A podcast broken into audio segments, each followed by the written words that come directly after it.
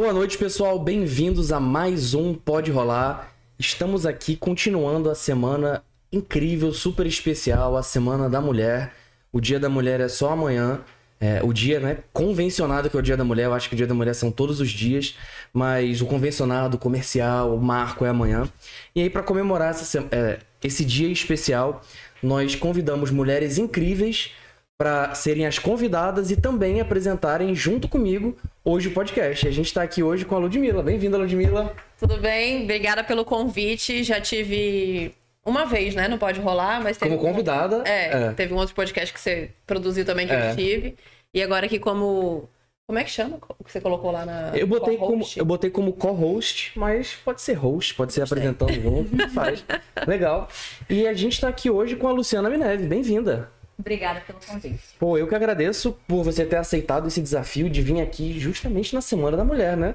Bem significativo, com todo esse significado. E eu já quero chegar com uma pergunta para você.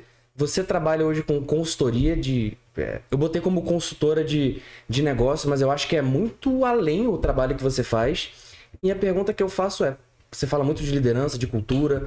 É, por que que hoje, se falando em liderança, a gente encontra poucas mulheres, barra, não vou falar poucas, falar muito menos do que homens em cargos de liderança. Bom, primeiro, obrigado pelo convite. Uma honra. Né? Valeu. É super especial aqui também.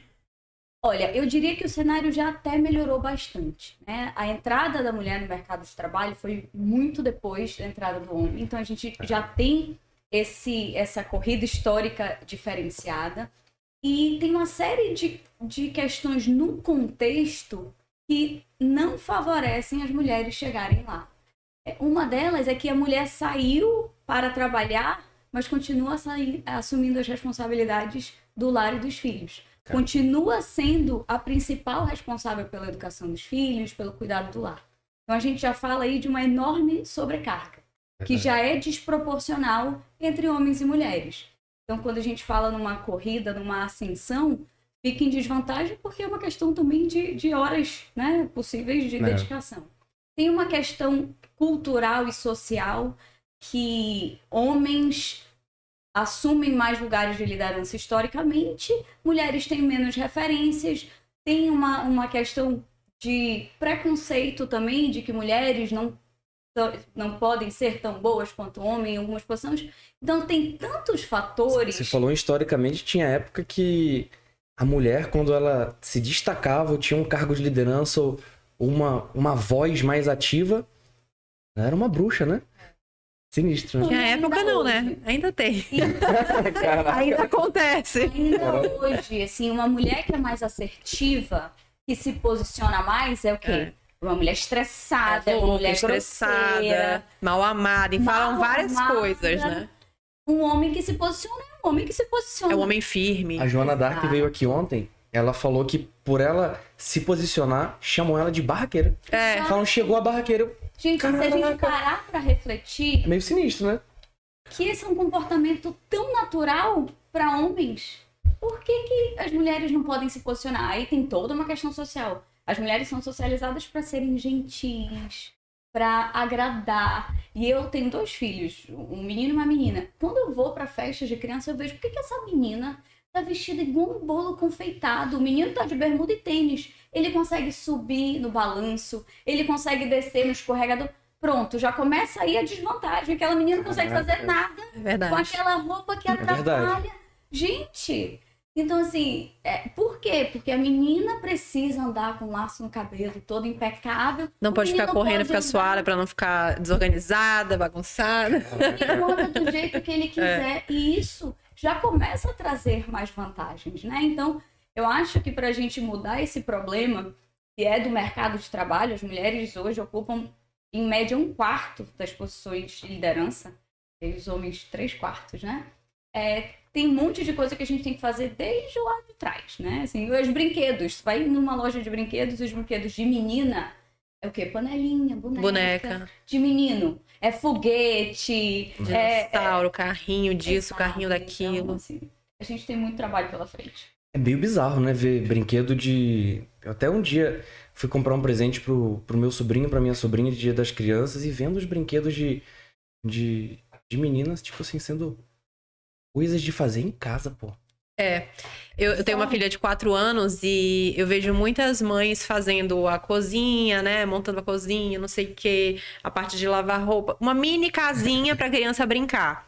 Eu amava brincar de casinha. Só que aí hoje, na minha posição como mãe, eu não quero que minha filha. Não é que eu não quero, porque é natural. Quando a gente vê, já aconteceu, ela já tá brincando. Mas eu não quero que ela perceba que é só isso pra vida dela.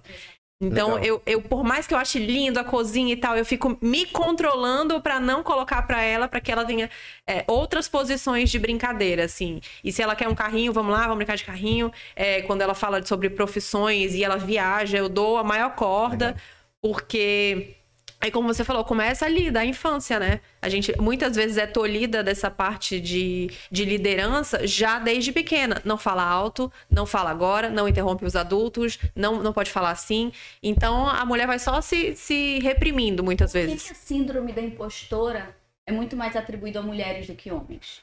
Isso não é só uma questão individual. Ah, você, enquanto mulher, precisa ser mais segura. Isso aqui é uma construção social porque os homens são muito mais validados. As mulheres, como precisam agradar, é, vão, vão sendo mais tolhidas. E é claro que isso mexe com a autoestima e a autoconfiança. Uhum. Né? Eu tenho um exemplo que eu gosto de citar e eu cito ele com alguma frequência de um processo seletivo que eu estava conduzindo na minha empresa para um cliente.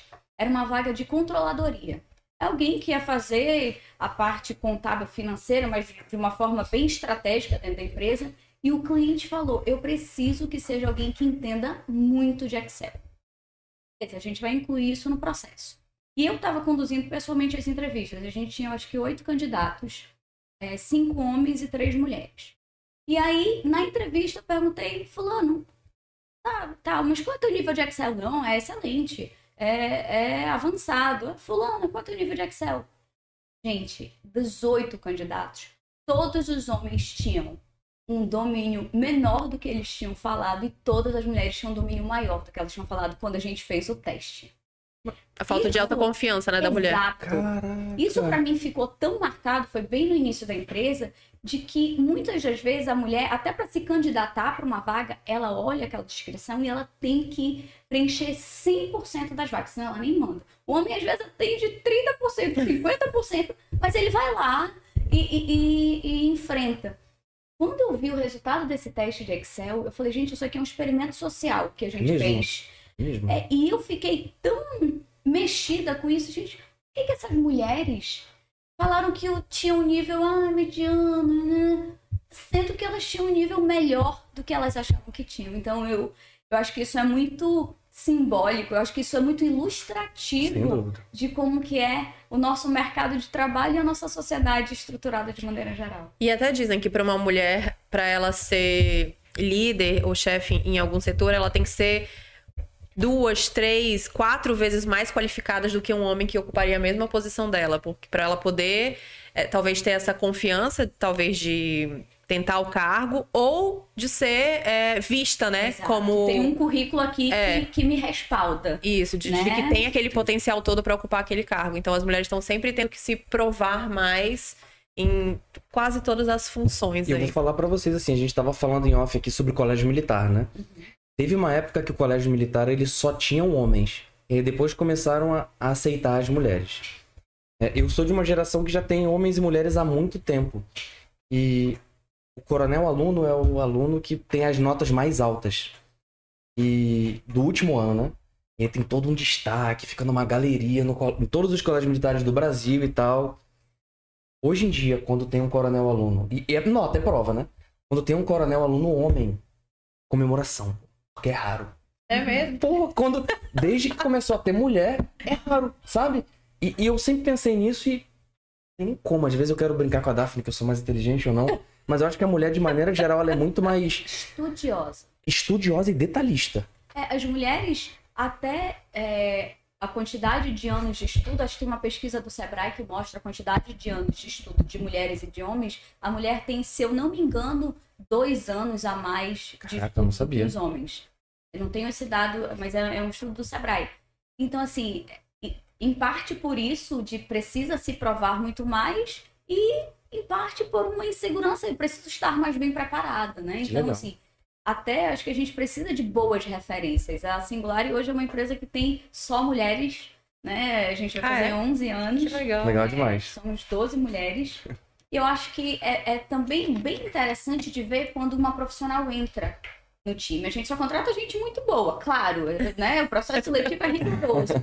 E quando essa profissional entra, muitas vezes segura, fragilizada, assim, gente, por onde é que você passou? Que você é incrível, você entrega. E aí, acho que a gente criou até um pouco dessa comunidade de dizer, "Ei, cara, vamos, vamos lá, vamos, vamos enfrentar. E, e funciona bem. Funciona bem legal. caramba. As mulheres têm, têm um pouco mais de, de medo de se colocar à prova também, né? Eu não sei como funciona, mas eu acho que uma mulher num cargo de liderança, tendo ali funcionários abaixo dela que são homens, ela fica sempre meio que. Como é que eu posso dizer?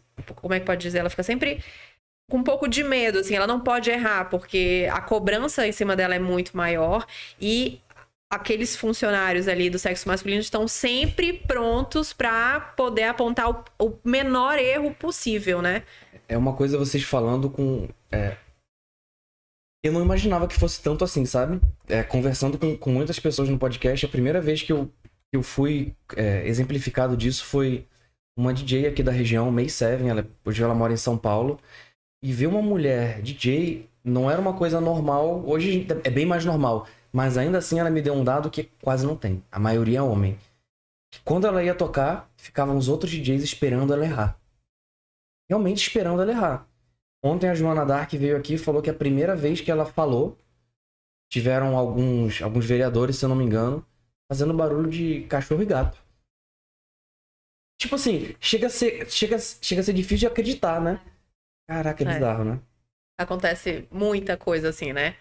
E, e, e muitas vezes, dia desses eu tava até conversando com meu marido, a gente tava falando sobre esses casos de, de mulheres que sofrem assédio, enfim.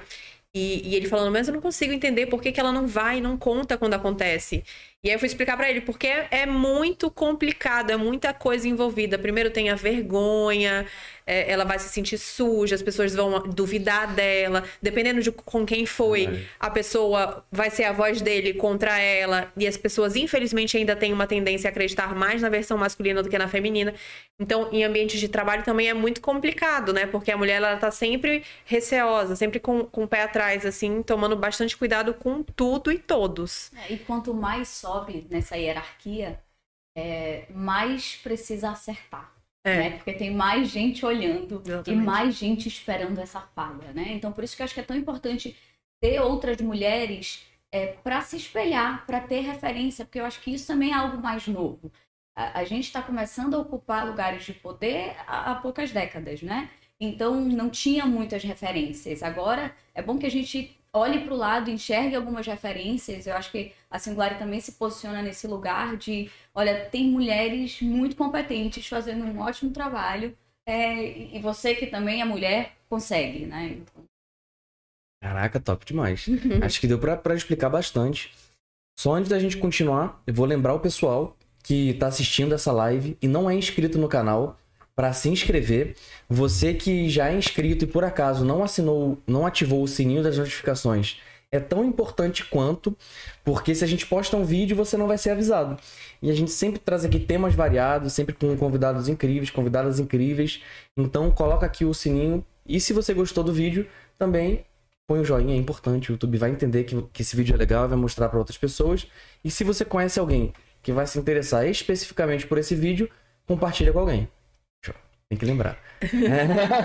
Eu tenho uma curiosidade aqui para perguntar para a Luciana se hoje, é, quando as empresas vão procurar mulher, é, funcionários, na verdade, a questão da licença maternidade, se ainda é um peso na hora de contratar é, mulheres.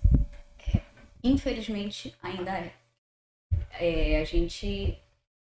Muitas das vezes isso é explícito, às vezes nem tanto, né? Quando a gente vai, por exemplo, fazer um processo seletivo para uma vaga executiva, ah, tem uma preferência por homens. E ok, se for uma preferência, a gente manda os melhores candidatos. Aí a gente vê que consistentemente é, acaba optando pelos homens. Mas nem, nem sempre é claro por conta da licença maternidade, tem várias outras questões de não sentir firmeza suficiente, de já estar mais acostumado a trabalhar com homens. Então tem várias outras questões. Nesse, nesse sentido de licença maternidade, eu lembro de uma executiva falando que alguém perguntou dela como é que ela chegou lá.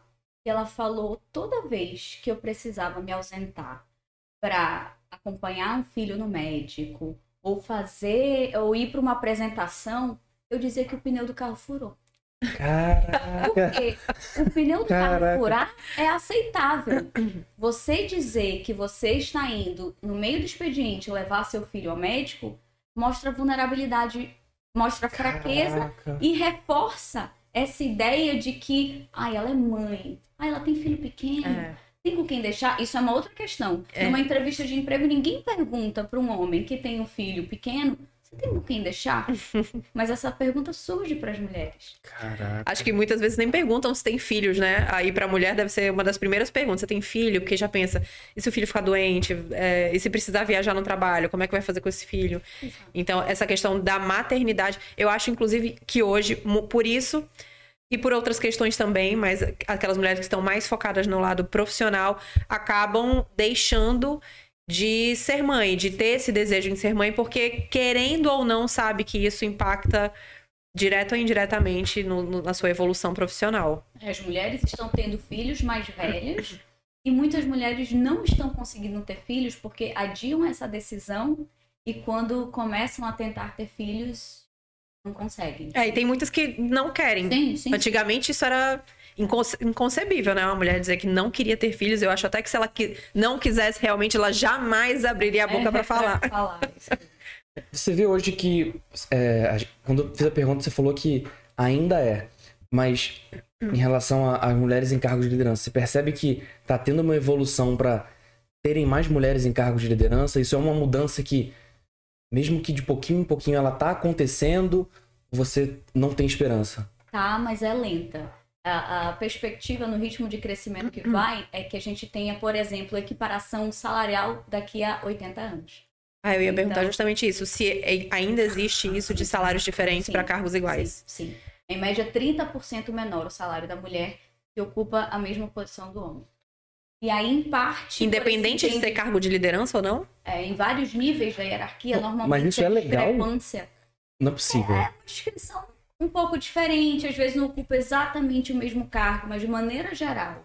Homens e Faz as mesmas funções, mesmo mas pode estar com cargos diferentes. Exato. Mas tem muito a ver com esse aspecto, por exemplo, de poss- possibilidade de uma licença maternidade, por Uhum. uma questão do homem conseguir se vender melhor na entrevista. Entendi. Porque muitas das vezes tem uma margem para negociar o salário, ele não é aquele estabelecido. E o homem, como é mais assertivo e foi educado a ser, consegue fazer essa negociação muito melhor. As mulheres tendem a pedir muito menos aumento do que homens. Muitas vezes elas pedem demissão. Mas, porque estão insatisfeitas, vão buscar uma outra oportunidade. Mas essa conversa de dizer, olha, eu acho que o meu salário não está mais adequado para a minha entrega, é uma conversa muito difícil para mulheres. Eu É verdade. tenho várias amigas que eu ajudei a, a ter esse tipo de conversa. Eu vivi isso na pele. Eu, Sério? depois de oito anos trabalhando numa empresa, foi quando eu, depois de ser mãe, talvez tenha me dado uma motivação um pouco maior, criei coragem para pensar na possibilidade de pedir um aumento. E aí fiquei semanas trabalhando aquilo internamente até ter coragem. Porque no E imaginário, muitas vezes é não. Se é para eu receber mais, isso tem que partir deles. é. Ou eu tenho que Mas- estar fazendo alguma coisa a mais do que eu já faço. Mas isso, até a forma da gente olhar, por exemplo, essas amigas que eu ajudei a ter essa conversa, é você olhar, até já fica a dica, né, para as mulheres, é, é você olhar para as suas entregas e o que, que mudou.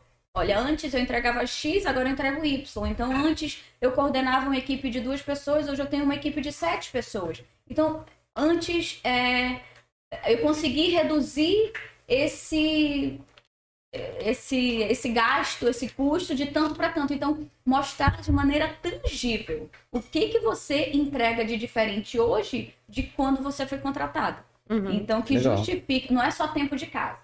Assim, isso não é um bom argumento. Ah, eu estou trabalhando aqui há cinco anos, eu mereço aumento. Não, estou trabalhando há cinco anos. Antes, eu fazia isso, isso, isso, agora eu faço. Além disso, essas outras atividades, eu entrego esses outros resultados, eu tenho uma formação muito melhor, ok. Então, traga dados concretos Fica, para fica, negociar. fica irresistível dar um- não dar um aumento assim, né?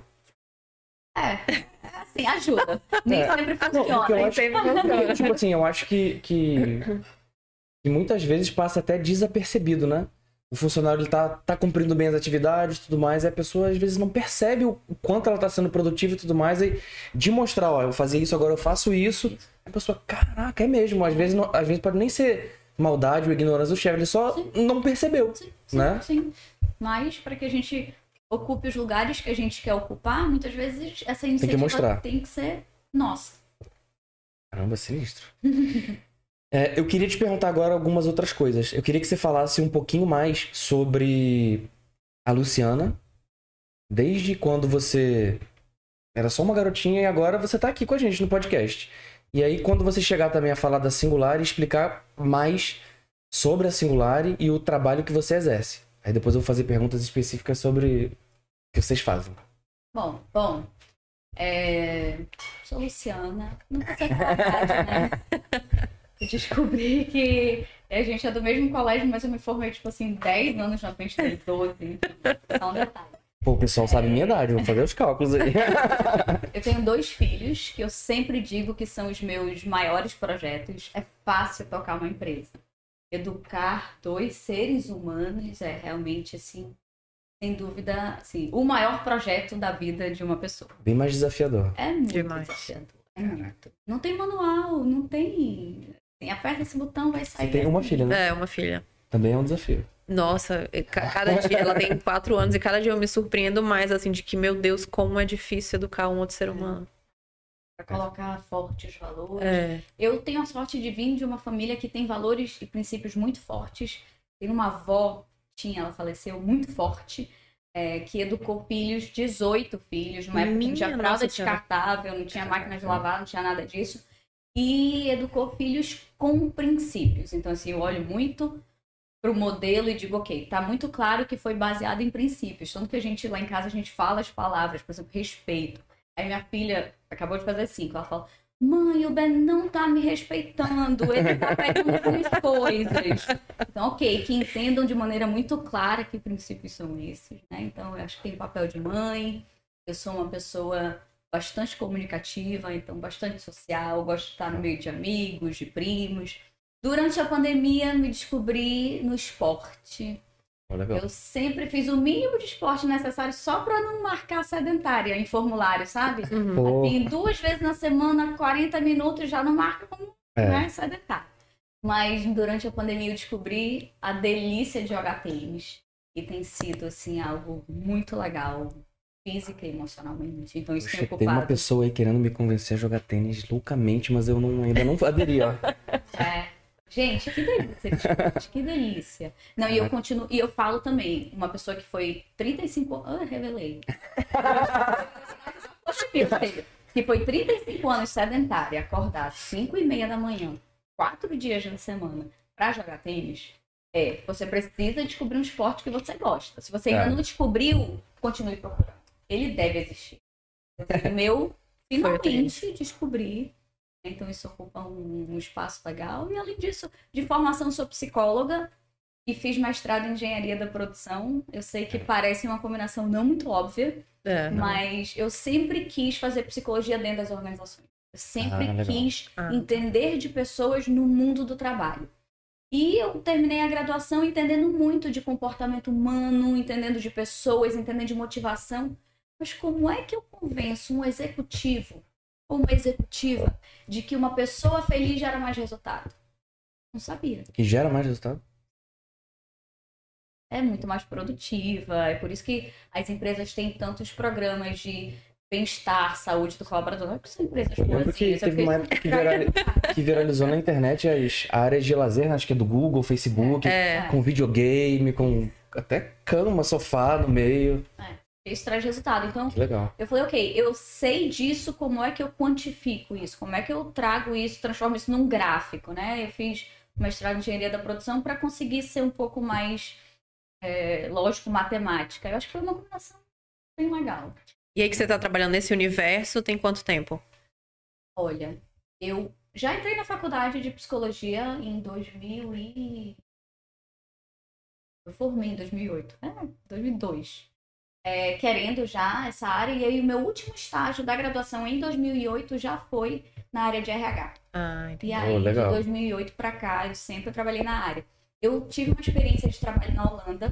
Eu, eu já tinha tido experiência no exterior como estudante, na infância, como intercambista. Eu falei, não, eu quero saber como é que faz consultoria fora do país. Porque eu queria uma empresa de consultoria, eu tenho muita energia. Então eu Legal. gosto de fazer coisas diferentes, eu gosto da diversidade que a consultoria traz. Eu pensava, gente, se eu for trabalhar numa, numa indústria, por exemplo, eu vou chegar quando Mesma o sol coisa o acabar de nascer, e aí eu vou sair já tá de noite, e eu vou trabalhar na mesma coisa. Isso foi me trazendo uma angústia, aí eu Eu descobri o mundo da consultoria, consultoria. ela dá esse dinamismo, né? Porque são vários clientes, vários universos diferentes. Porque de manhã eu tô numa, num hospital, à tarde eu tô numa escola, à noite eu tô numa indústria. No Caraca. mesmo dia. Então, Legal. E os problemas são muito parecidos, porque são pessoas. É. comunicação. é- Então, assim, é, é de uma beleza incrível. E eu falei, é consultoria que eu quero. E aí eu fui trabalhar numa empresa de consultoria na Holanda em 2011, com um caderninho na mão, literalmente. Eu tenho esse caderninho. Eu anotei todos os insights, todos os. Fiz um benchmark de como que eu gostaria que a minha empresa fosse. Aí eu voltei para o Brasil em 2012 e aí nasceu a Singular. Caramba, que incrível.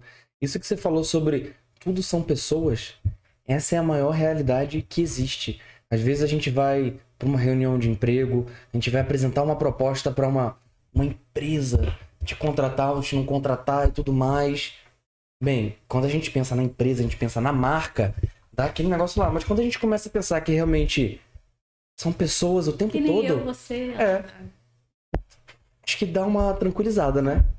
E assim, é muito legal ver tantos cenários diferentes e entender que, ainda que seja lá em cima na hierarquia, aquela pessoa que você vê e pensa, por exemplo, aquela executiva que chegou lá, que é toda autoconfiante, também tem as vulnerabilidades, também tem ah, as inseguranças e ainda assim chegou lá. Então é possível, né? Caber tudo isso dentro da mesma pessoa. E hoje os principais problemas, assim, relacionados a pessoas dentro de uma organização são o quê? Falta de comunicação, Eu diria que personalidades. o primeiro é comunicação. Falta e falha. As pessoas falam de um jeito, a pessoa ouve de outro, ou não falam, ou o fato de não falar faz com que as pessoas criem nas suas cabeças, ou eu, enquanto gestor, acho que eu estou sendo muito claro, mas eu nunca expliquei porque não existe o óbvio. Eu costumo dizer que o óbvio não existe Legal. o óbvio e o bom senso. E não dá pra gente confiar que o indivíduo vai ter bom senso, porque isso é um conceito que é diferente pra mim e pra você. É, o seu bom senso é um, o meu é outro. Exato. Então, não existe óbvio. Então, muitas vezes, o gestor tá super chateado porque alguma coisa deu errado, mas aquela pessoa não entendeu. ou A pessoa... Enfim, então, eu diria que tem muita coisa ao redor de comunicação. A gente faz muito, muitos projetos e, no final das contas, é para melhorar a comunicação.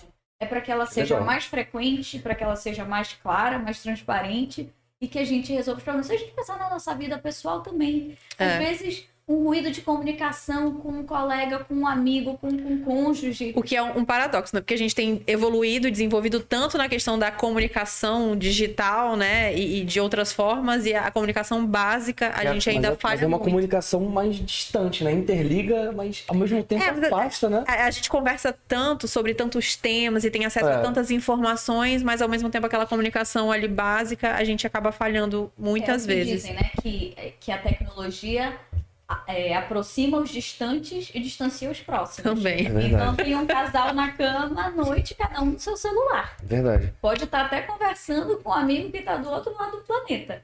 Em restaurante, pô. Se a gente for em restaurante hoje, até restaurante romântico. Eu me policio muito nisso, sabia? Caraca. De ficar em restaurante sem pegar no celular, porque é muito comum a gente no É. restaurante ver o casal, cada um na sua cadeirinha com seu celular, no máximo conversa quando a comida tá ali já e pronto. Isso que você falou de comunicação, tem um livro. é, Tem uma época aí que eu e a Daphne a gente tava, resolveu ler livros juntos de casal. E um deles que a gente leu é As Linguagens do Amor.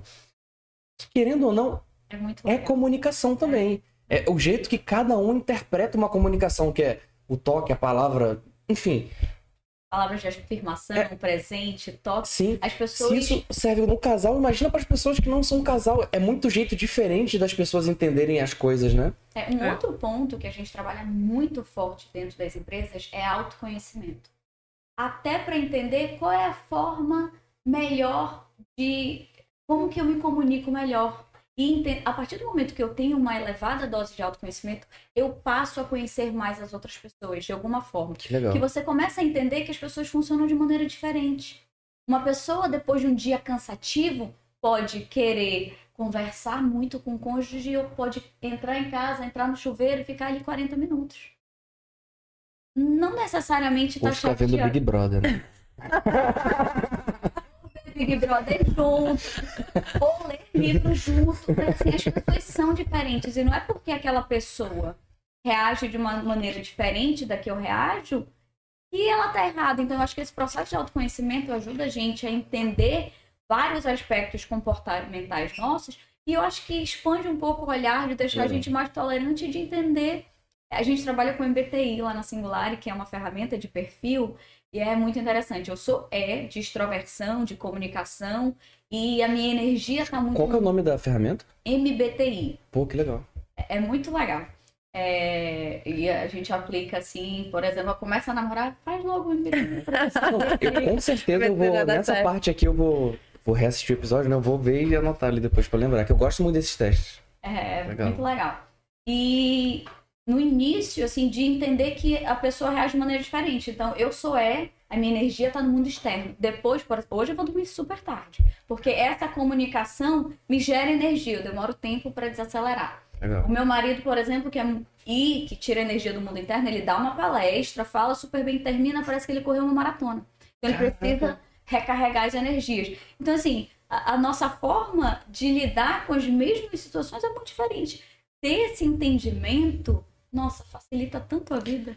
É, e, e, é muito importante que um gestor, né, ou gestora numa empresa tenha esse discernimento, porque em casa, com a família, pai e mãe, a, a, acontecem falhas de comunicação ou de não entender a forma que aquela pessoa tem para se comunicar que a gente convive todo dia, que conhece desde sempre, então numa empresa inevitavelmente isso vai acontecer. E se o gestor, a gestora, a pessoa, o líder que comanda uma equipe não tiver essa mentalidade, o negócio nunca vai fluir, né? Acho que tem muita tem... gente que não tem noção da responsabilidade que ele tem com as outras pessoas, né? É. Que um A dele pode deixar o, o, dia de uma pessoa acabar com o dia de uma pessoa, né? acabar, né? É. né? Ainda tem uma outra questão dessa falta de entendimento de que as pessoas são diferentes, que é uma tendência, por exemplo, de contratar pessoas parecidas comigo.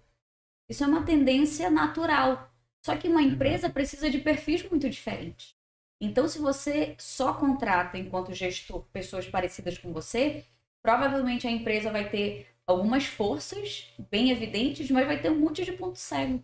É, todo mundo igual, né? Assim, aí é o poder da diversidade. A diversidade realmente de, de comportamentos, de perfis, de idades, de, assim, para trazer inovação. É, diversidade e inovação são aspectos que estão super relacionados.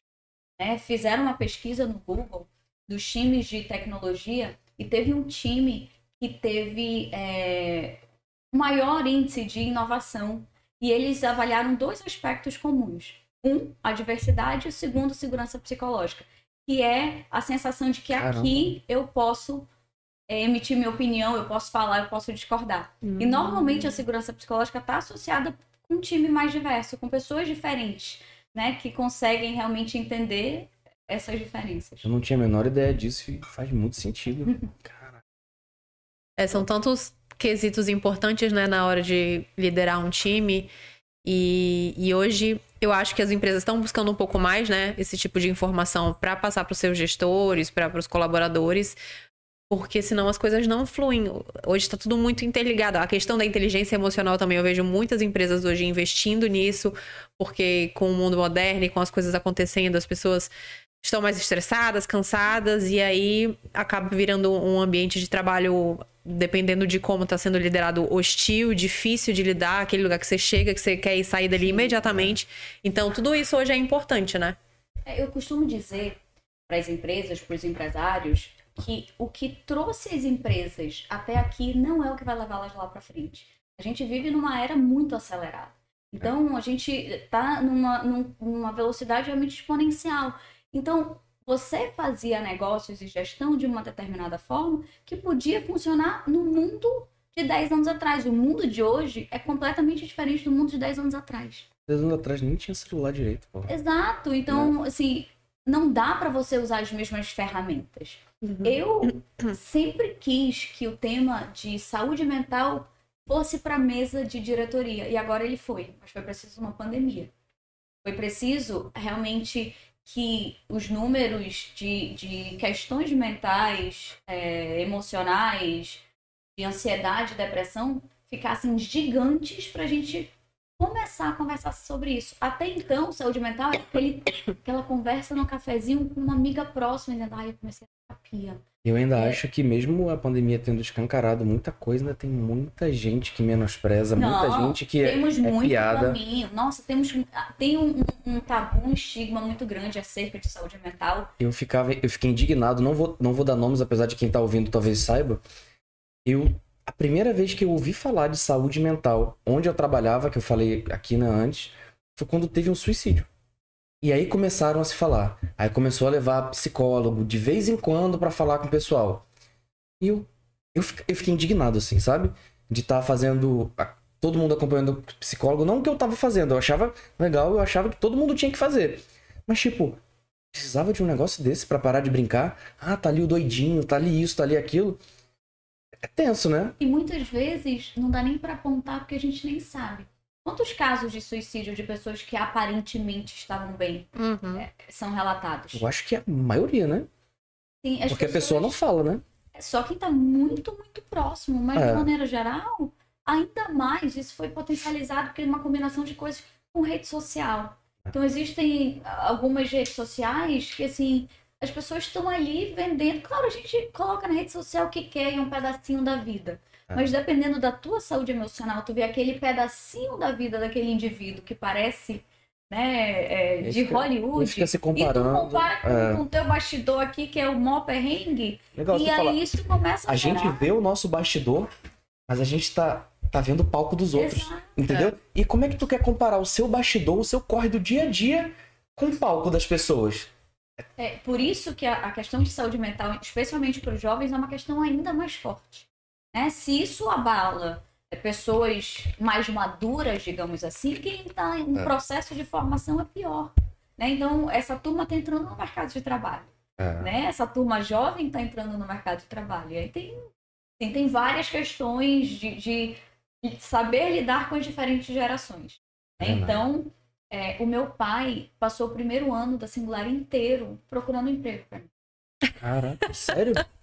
Eu Não tinha, acreditando no projeto. eu tinha acabado de voltar da Europa, é, tinha terminado o mestrado numa ótima universidade. Inglês estava afiado, né? Porque eu lá trabalhava inglês, então tinha muita oferta de vaga para mim no distrito industrial, com salários ótimos. E da referência dele, que veio de uma família muito pobre e que segurança era o maior objetivo, era uma insanidade eu trocar a segurança de um emprego bem remunerado CLT para arriscar num negócio que ninguém sabia no que ia dar. Caraca. Então, é, é entender, os pais sempre querem, porque a gente estava até conversando aqui É. antes de começar, sempre querem o melhor para os seus filhos, mas o melhor do que eles conhecem É o referencial deles, o né? referencial deles. É. Então, hoje a gente tem dentro do mercado de trabalho a geração do meu pai e a geração dos meus sobrinhos. Eles estão convivendo dentro do mercado de trabalho, até porque o, o nosso povo está ficando mais longevo, está vivendo mais, mais acesso à saúde. Então, como é que a gente, dentro do ambiente de trabalho, convive com pessoas com perfis tão diferentes, com visões de mundo tão diferentes? Isso é um dos outros pontos. Eu diria que além da comunicação, saber lidar com as diferentes gerações dentro do ambiente de trabalho é um dos nossos grandes desafios.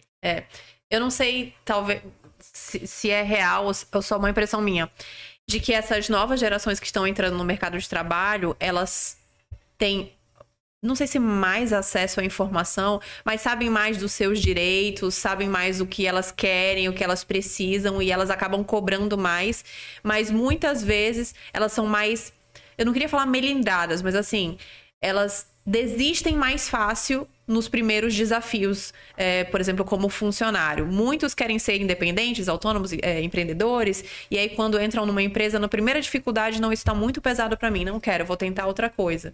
E aí eu fico pensando como vai ser isso a longo prazo.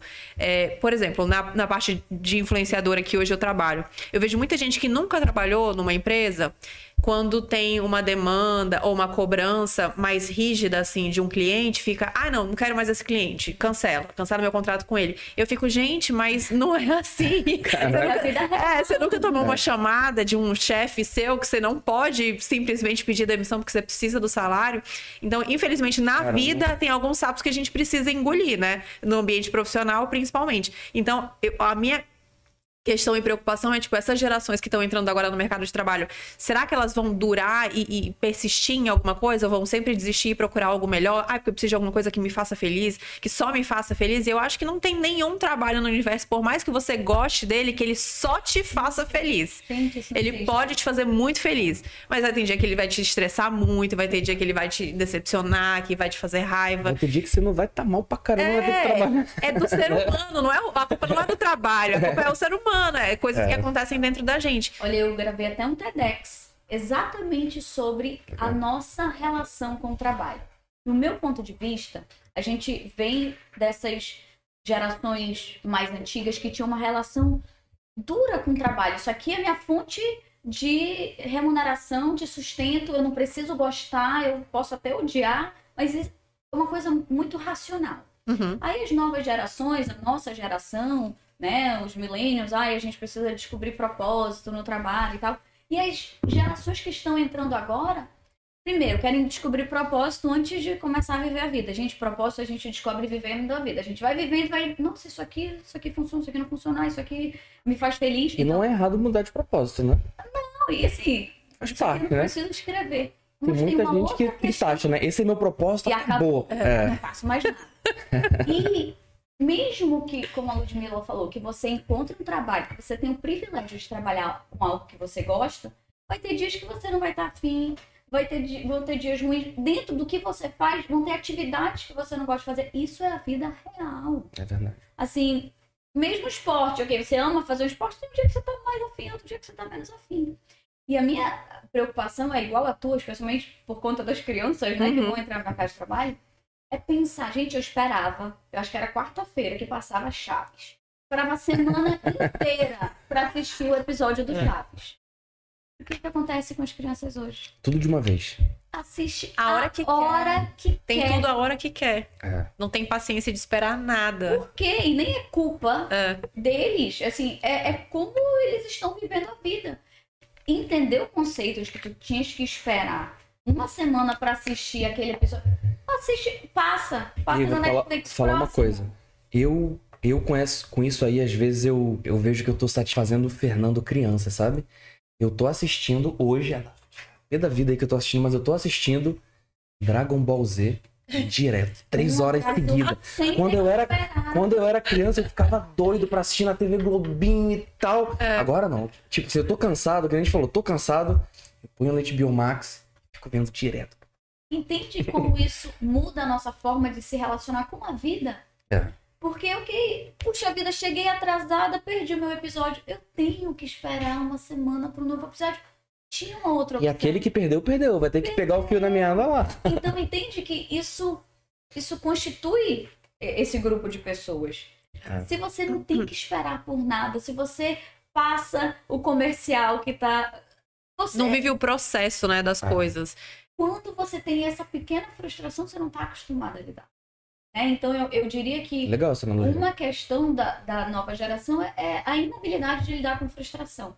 Eu acho que, enquanto gestores, enquanto pais, a gente precisa trazer o pé no chão, de entender que dá sim para ter prazer no trabalho, mas não dá para ter só prazer.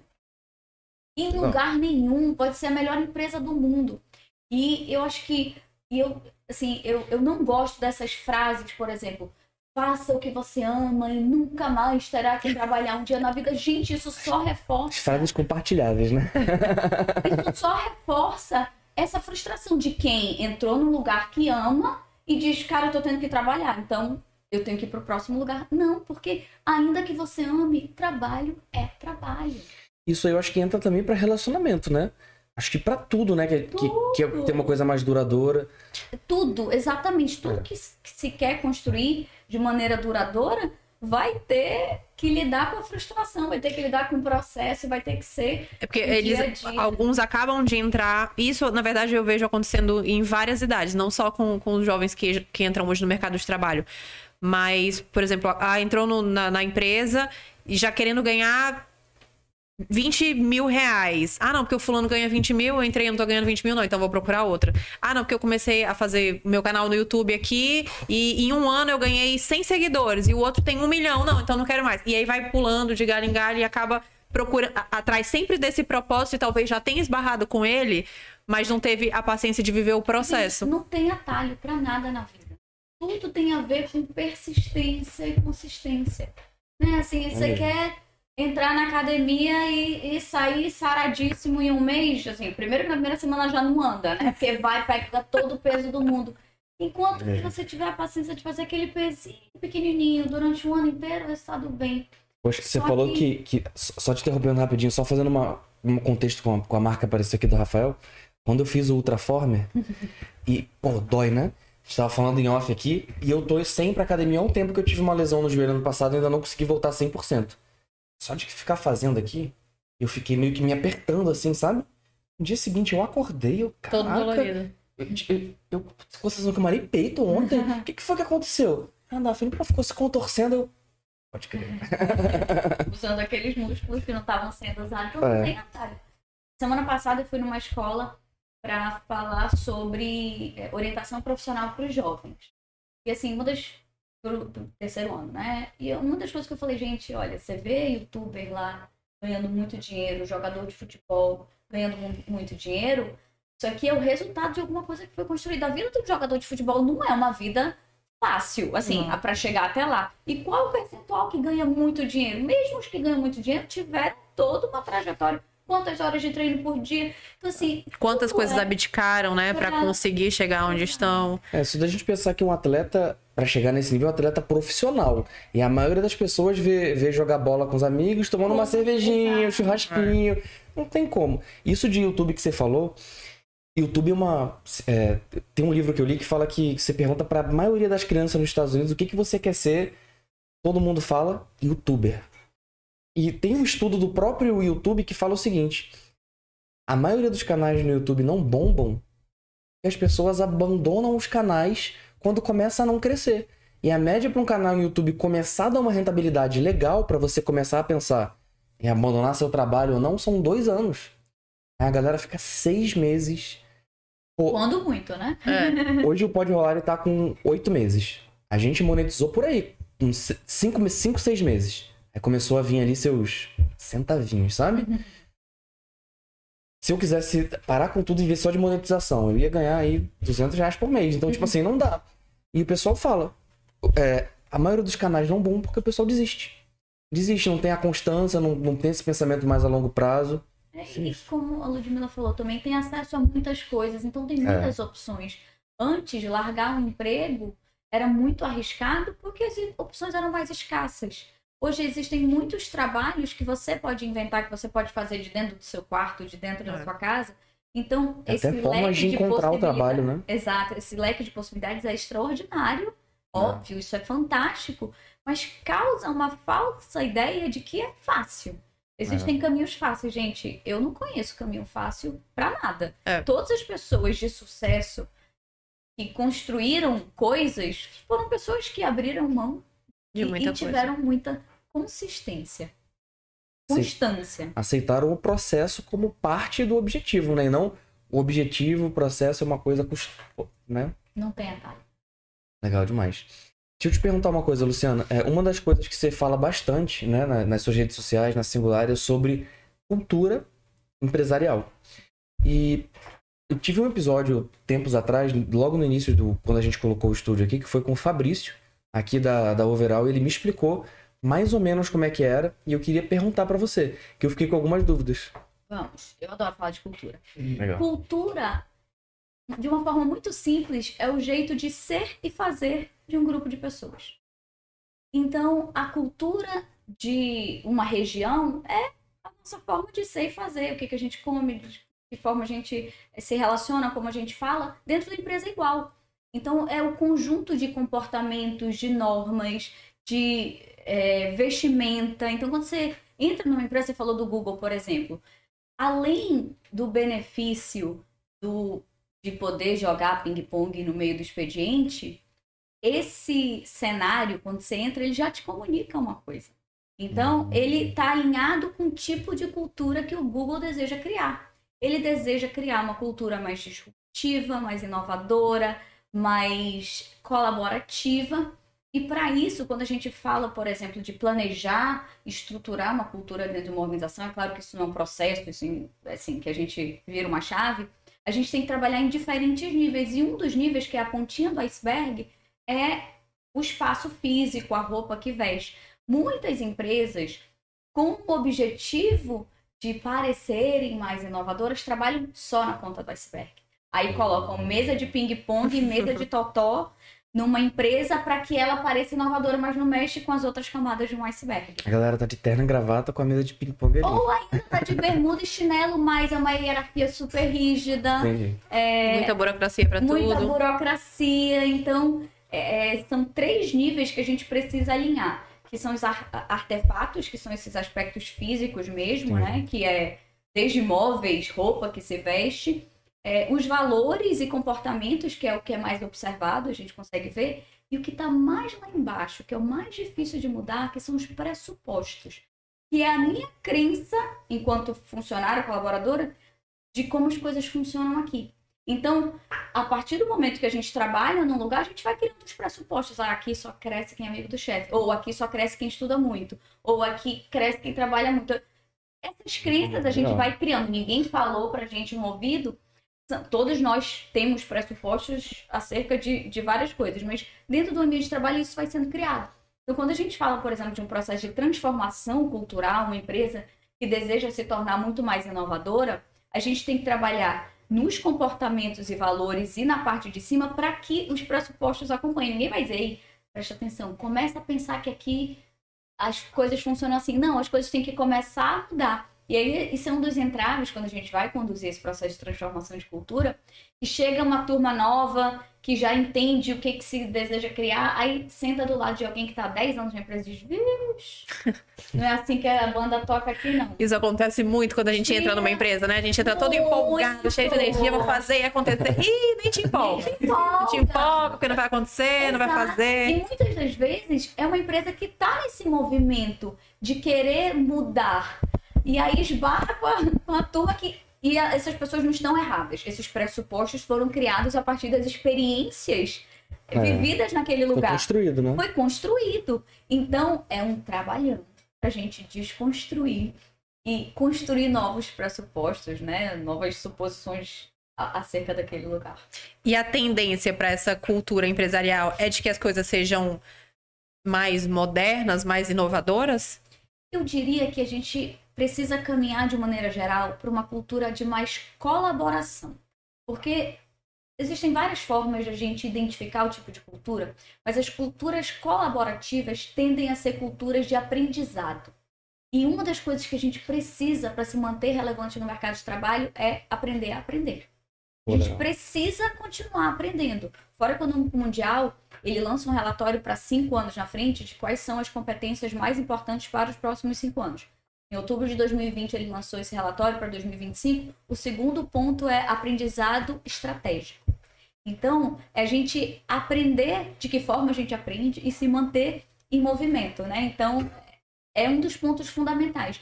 E culturas muito hierarquizadas, normalmente o conhecimento não circula. É verdade. As pessoas têm medo de ensinar quem está abaixo para aquela pessoa ocupar o seu lugar. As pessoas estão muito focadas no seu processo e não olham muito para o lado, enquanto em, em empresas que têm uma cultura mais de colaboração, o conhecimento tende a circular muito mais.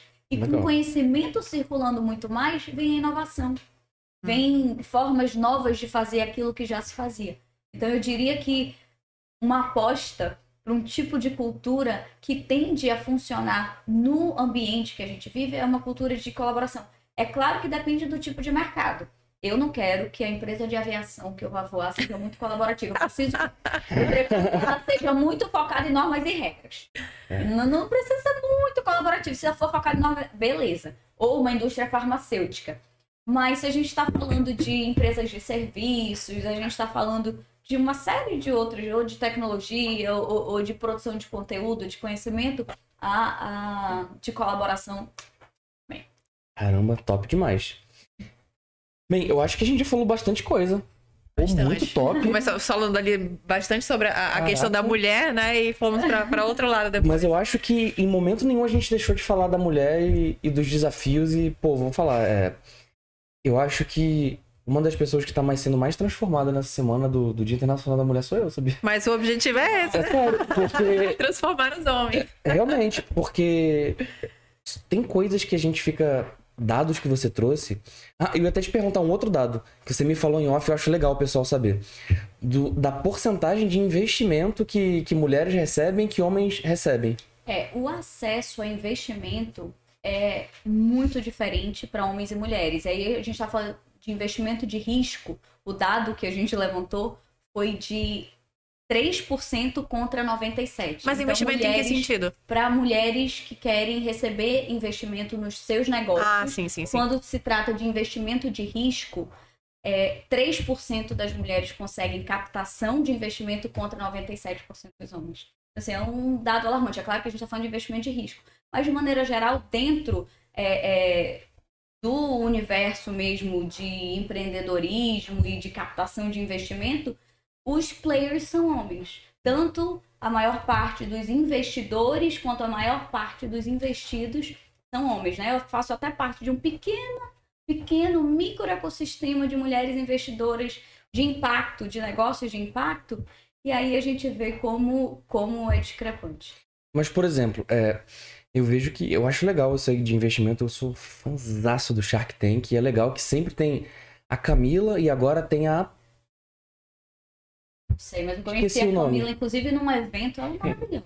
Pô, eu sou fãzaço dela, tem a Camila e tem, tem a ah, outra. ela é ex-colégio militar. É sério? É, fizeram até os uns pum, Caramba. ninguém entendeu nada.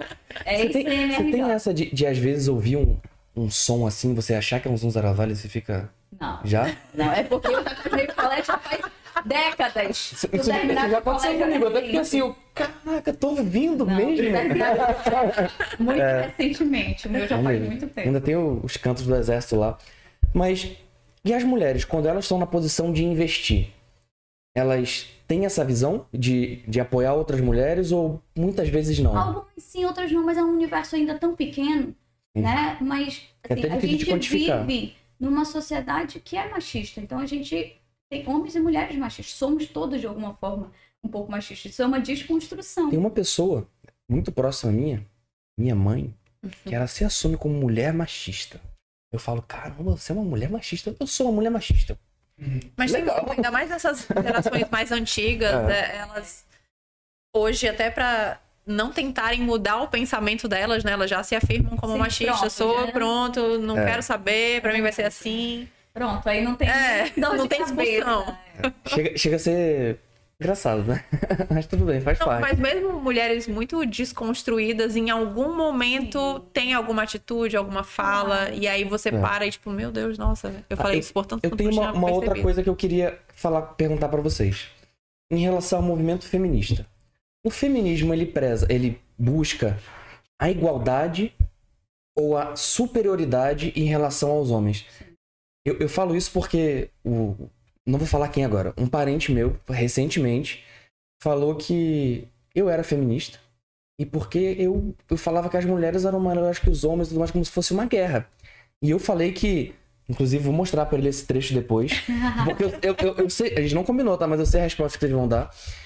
E é igualdade. Que, que não tem que ter diferença, pô. Gente, eu não quero receber 30% menos do que um homem fazendo a mesma, a mesma função que Nem eu. 30% mais, né? Eu quero receber a mesma coisa. Exato. Então, assim, é isso. É difícil de entender que não é justo que uma mulher que esteja. É... que uma mulher que esteja fazendo a mesma atividade que um homem receba menos simplesmente porque ela é mulher. Não. Assim, isso não devia fazer sentido. Não faz sentido. Então, quando fala de pauta feminista, e aí tem várias né, formas de abordar isso, mas de maneira geral, é, vamos trazer direitos iguais. Gente, até um dia desse a gente não podia votar. É, então, assim, a mulher ter conseguido votar é um, é um ganho do feminismo. Então, acho que é também o que a gente falou muito no início, acho que a gente está vivendo numa sociedade muito polarizada. Ou é preto ou branco. Gente, existem tantos tons de cinza aí no É mesmo. meio. Né? Então, assim, a gente só quer receber o mesmo salário. Legal. Ter os mesmos. É um, bom, é um bom começo, né? É um bom começo. Se isso aí já, já tiver uma paridade, é um bom começo. Pô, mas show de bola. Obrigado por esse papo incrível, vocês duas. Adorei também. Top Aprendi demais. muito. É, agora eu vou pedir pra cada uma de vocês, se vocês quiserem, é claro, dar um conselho para as mulheres hoje que estão entrando no mercado de trabalho. É, um conselho que, quando você estivesse entrando, que você gostaria de ouvir. E você também. Pra estimular, pra motivar essa galera aí a realmente acreditarem mais em si, que nem você, você falou, que muitas vezes o problema não é nem. É, tá dentro da pessoa, né? Eu diria que tá com medo, vai com medo mesmo. Eu ouvi esse conselho. Né? Uma das cofundadoras da Singular foi a Ozenês Casanova, que era minha tia, minha madrinha. Ela faleceu ainda no início da Singular. Ela foi uma grande executiva eh, de RH, ela ocupou espaços, ela fundou a BRH. E eu tive a sorte de estar muito próxima dela e ser, além de sobrinha, afilhada. E eu lembro de, no início da Singular, sim, ficar com medo e ela, "Va- vamos, vamos com medo mesmo. E eu acho que isso ficou muito forte. Eu acho que é isso que muitas vezes falta. E é claro que não é uma culpa individual, é uma construção social, mas se tem algo que a gente pode fazer num contexto individual é respirar fundo e ir com medo mesmo. E se preparar para isso. Mas assim, a gente nunca vai estar 100% pronto para nada. Nem para o trabalho, nem para a maternidade, nem, nem para nada. Então, muitas das vezes, a gente espera estar 100% pronto. E assim, nunca estaremos. Então, vai com medo mesmo, se prepara no caminho, vai. É, e- Vai dar um bom corte. Vai mesmo. E é aquilo que a gente falou, né? Da gente acreditar mais na gente mesma. É, do, do nosso potencial, da nossa coragem, da nossa força e confiar no processo. Eu, há, sei lá, 15 anos atrás, eu queria que alguém tivesse chegado pra mim e falado assim: calma, confia no processo, você vai chegar lá. Porque eu era muito ansiosa, eu queria fazer acontecer, eu queria chegar lá onde eu almejava e ficava o tempo todo reclamando, não, não, não- com aquela mentalidade um pouco da, da jovialidade de hoje: não, não é isso que eu mereço, não, eu vou desistir, não, não aguento.